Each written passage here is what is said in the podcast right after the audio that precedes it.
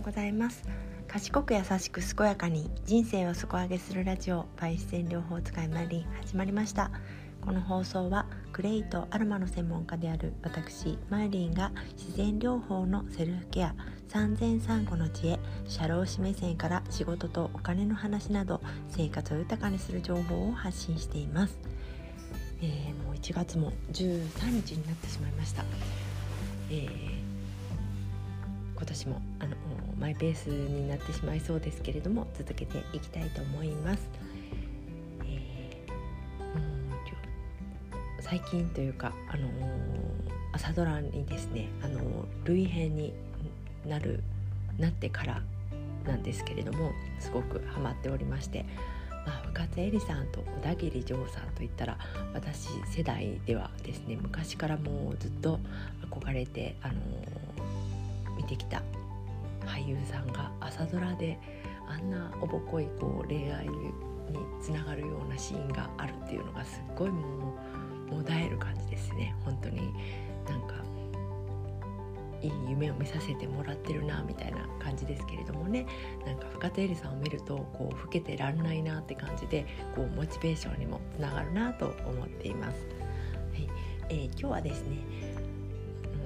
私が関わっているあの在籍型出向についてですねあの育休と絡めたお話をしてみたいと思います。えー、まずですねあの在籍型出向っていうのはあの、まあ、昔から本当はあるんですけれども、まあ、席はあの元々の会社に置いたまま違う会社にあの働きに行くことですね。私が昔勤めていたあの団体とかでもあの毎年 1, 1人ぐらいねこう関連団体に出向してっていうのを研修的な感じでいつもやってたんですけれども、まあ、観光庁は比較的そういうのが多いかなとは思うんですけれども、うん、一般企業ではどうなのかなっていうのはちょっと探そうとしたんですけどなかなかあの数字まで見つけられなくてですね、まあ、されてるところもあるんじゃないかなとは思います。で今回コロナ禍になって、まあ、雇用調整助成金を使いながらこう休んでいる企業が休ませているですね。あの従業員を休ませている企業が、まあ、あの多くてこう雇用保険の財源が足りなくなってきているっていうところも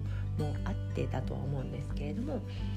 まあ、去年の2月から、えー、産業雇用安定助成金という在籍型出向に対する助成金ができまして、まああの休ませるんではなく別の会社に働きに行くことでなんとかそのしのげないかというところを推進する目的もあると思うんですけれども、まあ、なかなかこれがねあの、まあ、JR さんとか A アナとか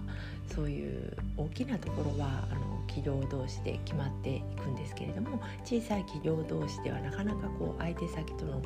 交渉がうまく進まないとかそもそも相手先が見つからないというところが多くてですねなかなかこう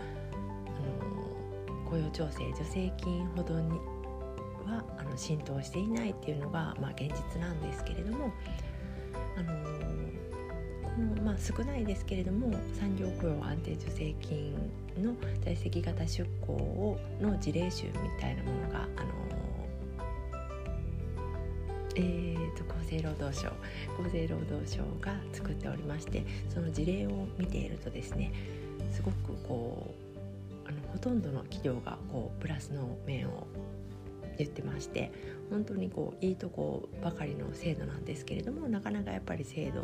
とかあの助成金の申請とか相手先との交渉っていうのが難しいので進んでいないっていうところなんですけれども今日私があのすごくいいなと思った着眼点がですね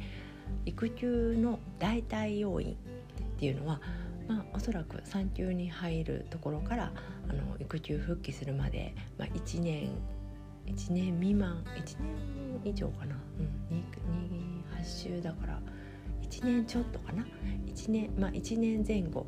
の期間。の代替要因っていうのを、まあ、今は大体企業はあの派遣社員とか契約社員とかあの、まあ、パートさんもあるのかな。で賄っていると思うんですけれども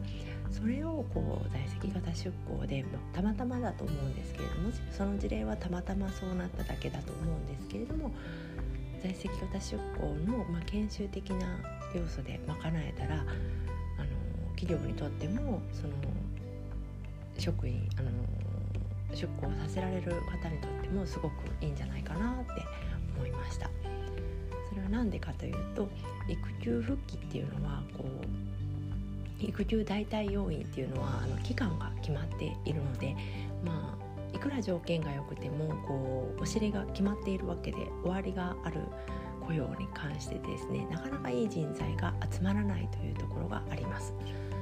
そうですよねなかなかあのいいところでももう絶対に長くは勤められないと決まっているところになかなかモチベーションも上がらないしこう、うん、そういうところばかり行ってもこう慣れてしまうっていうのもあると思うんですけれどももともと1年の研修と思って研修と思っていくにはすごくあの期間も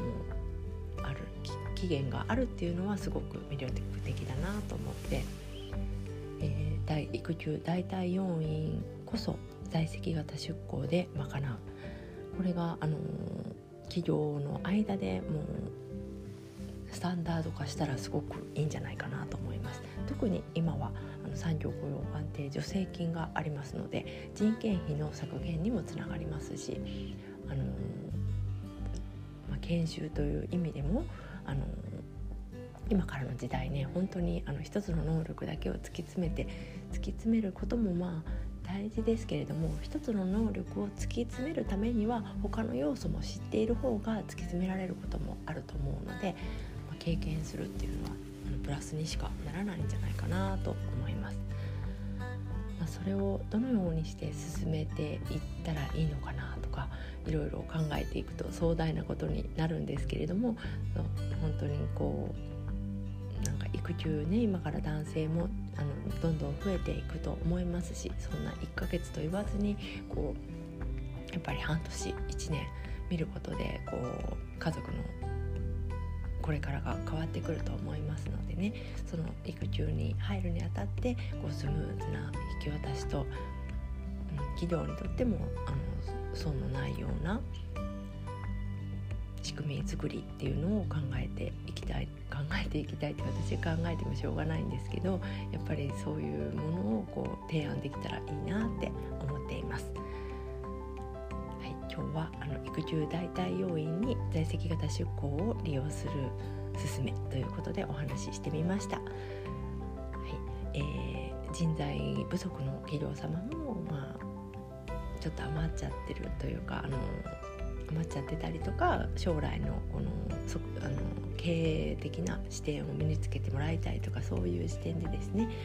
一回自社から外に出したいっていう企業さんは是非あの産業雇用安定センターさんにお問い合わせいただけたらと思います。それでは今日も寒いですけれどもね本当雪も降るという予報になってますが気をつけて